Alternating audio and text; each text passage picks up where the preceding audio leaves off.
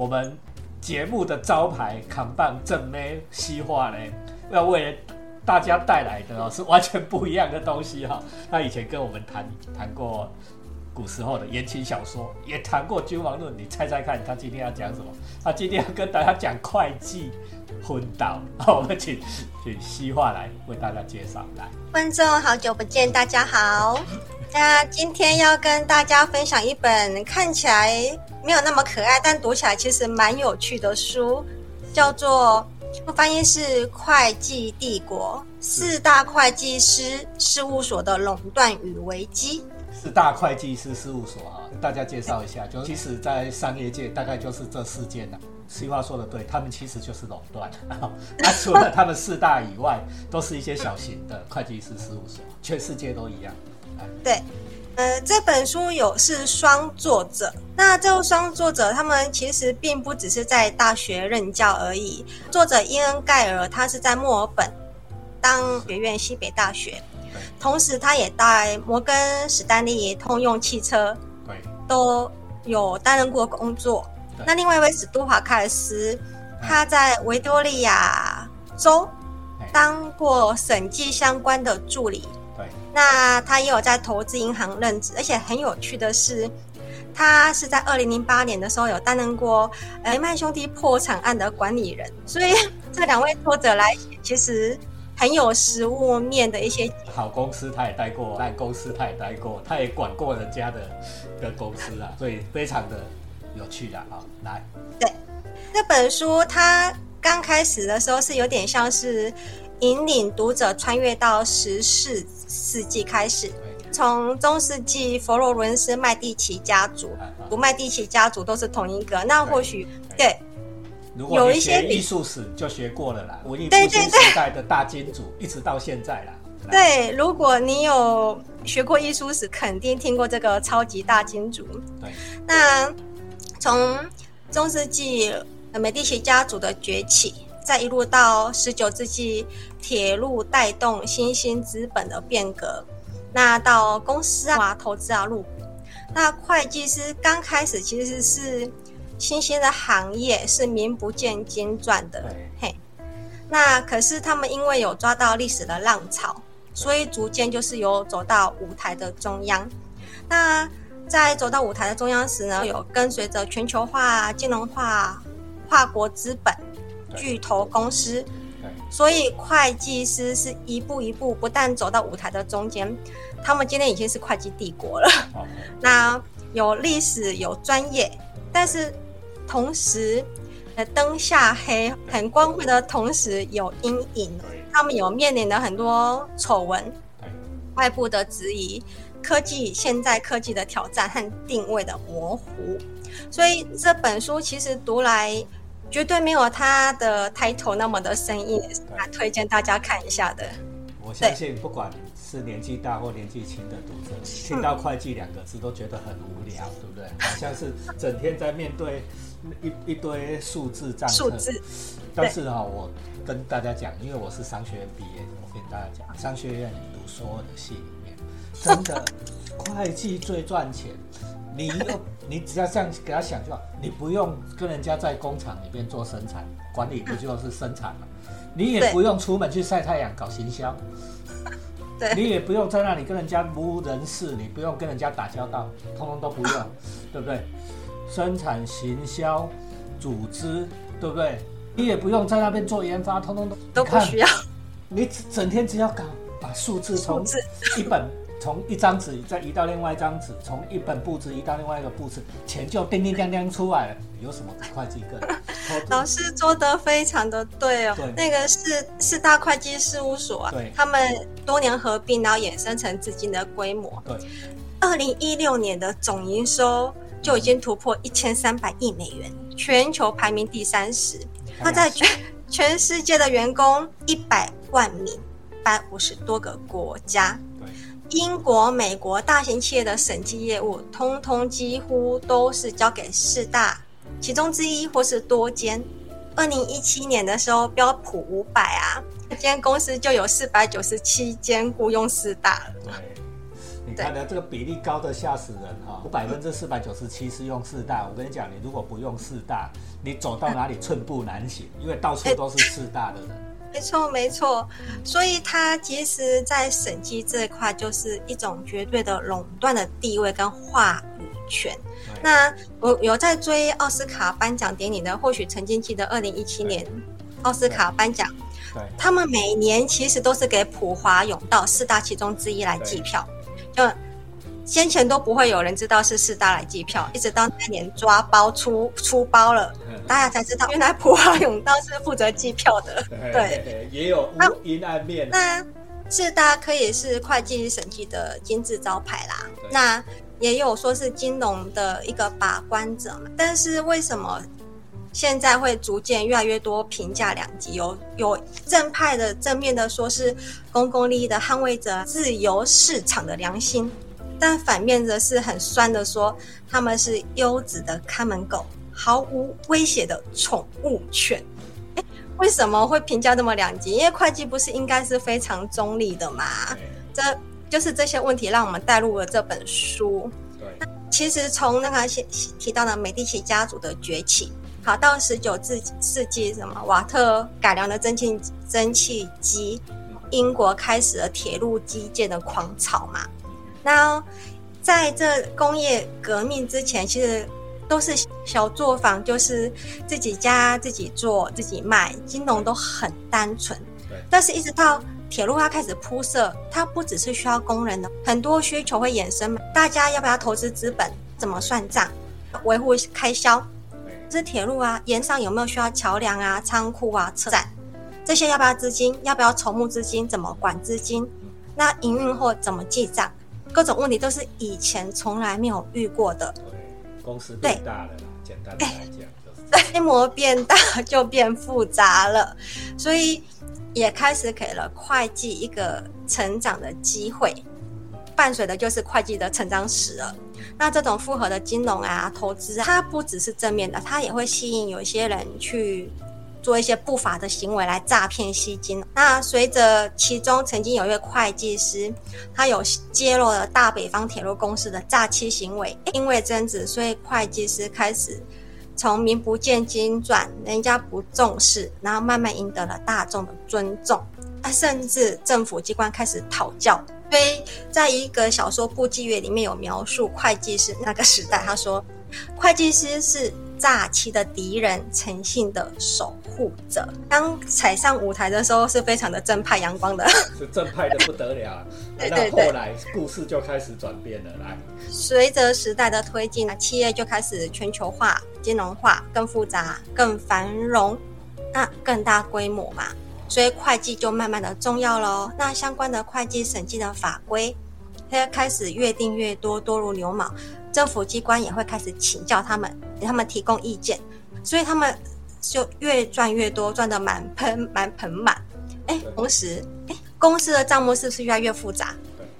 资金操作也是越来越复杂。赵老师刚刚说的，账目会被搬来又搬过去，对，就会不会变成一种数字上的操作？对，那。再加上金融的投资啊，金融投资名目嘛，就是迭代初心的，永远有你搞不懂的。对，那跟大家讲一个道理啊，你现在很复杂的事情，请一个守门员来管，对不对？那谁来管守门员？你只要想这件事就好了。没错，管管守门员的就是最好串的啦，因为他知道所有的漏洞嘛，对不对？呃，按公告加的就好。二的，来，我们继续介绍这本书。那除了这些法规、税务多如牛毛，再加上四大，它不再只是满足自己的会计审计的业务了。诶，有人说资本逐利嘛，所以他们也开始逐利了，利用自己的专业专业，所以他开发推动了什么？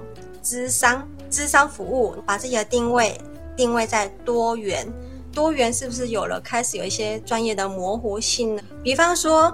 你要怎么对购买了你咨询服务的公司提出很严格的审计意见？他也是你的金主大人呢。对啊，那所谓的专业的资商服务，有没有包括帮你的雇主避开各种的征税，或者是你在法律上会暴露出的财务短板？你要用你的专业帮他遮掩对吗？对，对，这些都是要打一个问号的。那也就是说，你在运用专业的时候，呃，你要当裁判又要当球员，那你的独立性在哪里？有，其实举个例子来跟我们说。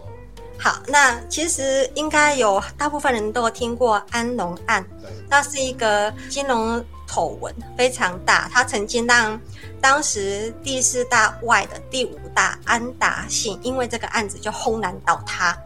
安龙公司在一九九二年天然气合同税前收入高达一亿两千两百万哦美金在一九九二年那个时时候，对，那是当时北美最大的天然气的销售商。安农的股票在两千年的时候达到了八十七的增长，八十七哦，你会不会觉得，哎，它是涨幅很惊人？进你亏亏杯的对啊，直接这样想就好了。对，那所以在财经杂志的调查中还说啊，是全美最有创新精神的公司。但是事实上是什么呢？安农的团队用一些会计规范的漏洞，来掩盖公司的合同啊、专案失败，多达数十亿美元的债务。那一直到丑闻曝光，两千年的股价从每股九十点七五美元暴跌到二零零一年的时候，十一月的时候，已经不足一美元了。就是跌了百分之九十九，恐怖啊哈！对，那你看这一场恶性的金融游戏中，所有投资安农的老百姓，他们的这辈子的血汗钱跟身家，是全部都被剥夺宰杀掉了。对对，那所以安农的审计公司安达信，他虽然在后续呀、被推翻有罪的判决，但是失去了大多数客户的信任，所以就宣布停业了，五大变四大。为什么会失去信任？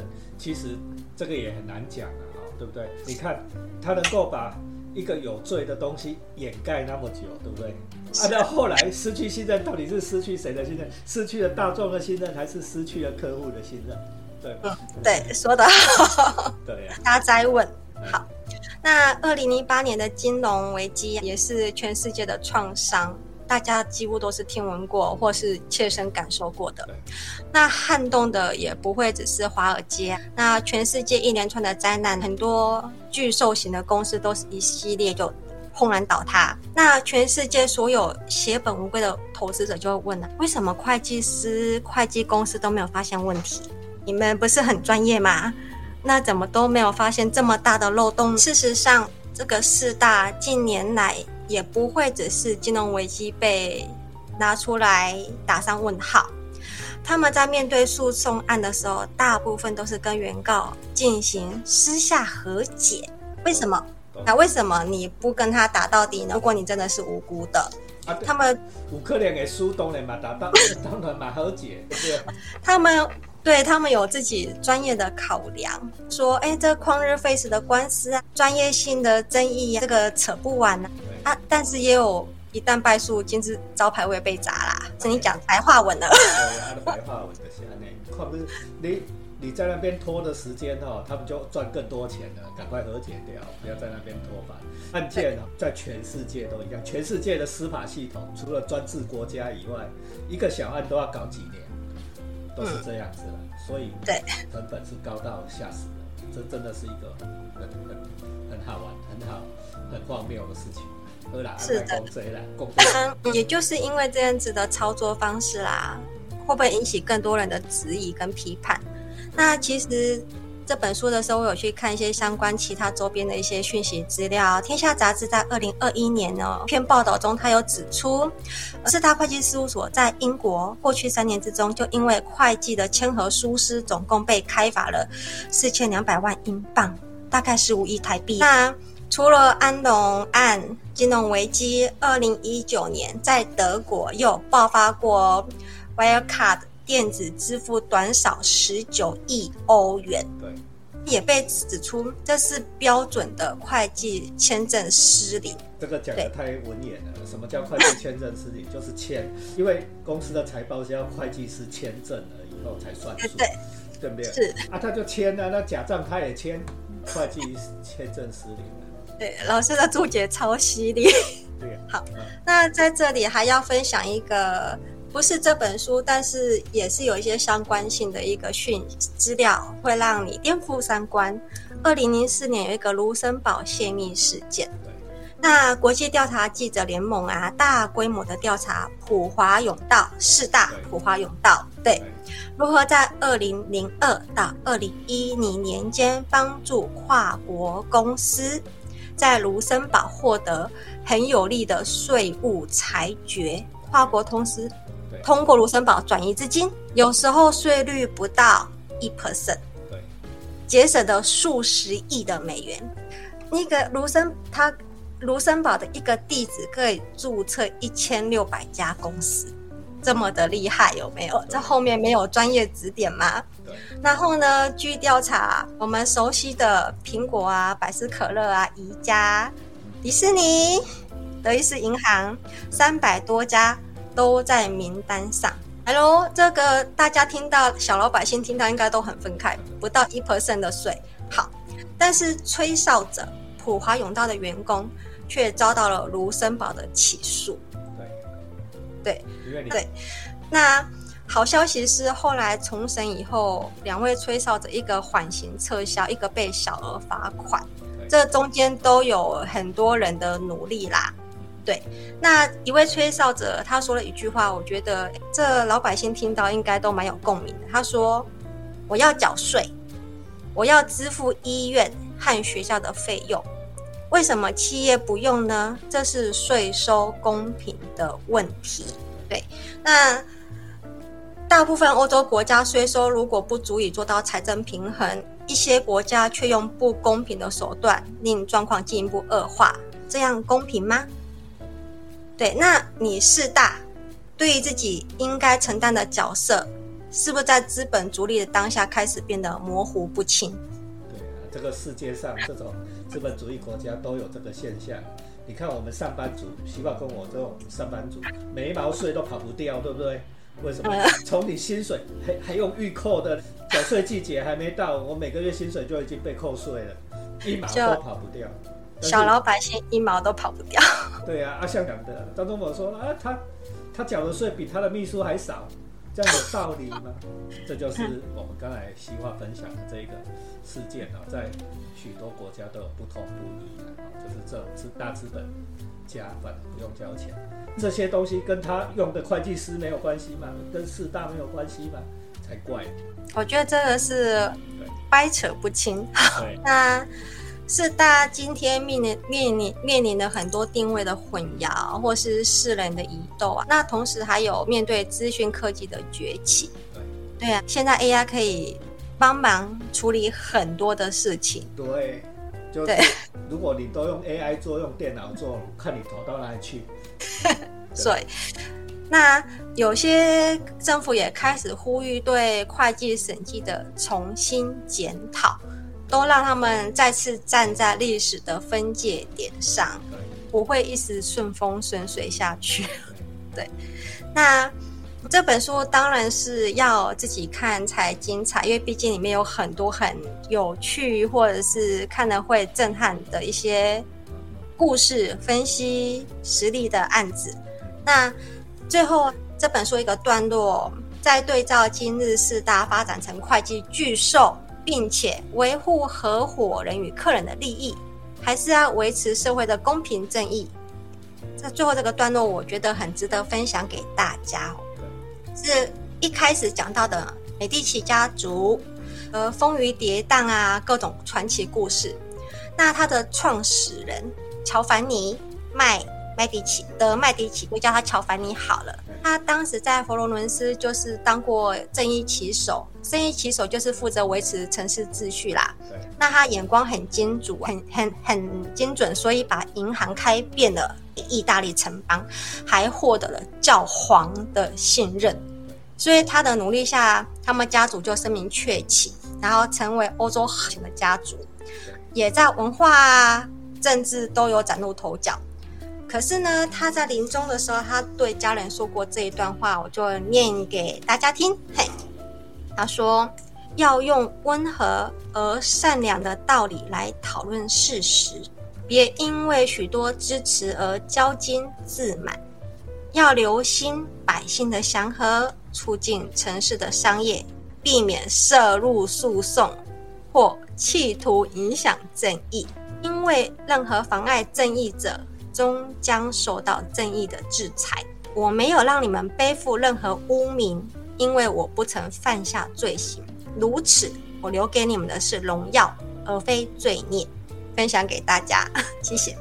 就希望大家也能够好好审视一下西化，最后分享给大家讲这句话。如果你对我们今天的介绍有兴趣的哦，再去把这本书找出来看一看。我再念一次：叫《会计帝国：四大会计师事务所的垄断与危机》，非常精彩。相信在西化的介绍，大家都已经感受到了。如果你喜欢今天西化的分享，就按赞、留言、分享，开启小铃铛，好吗？我们再把西化讲，好吧？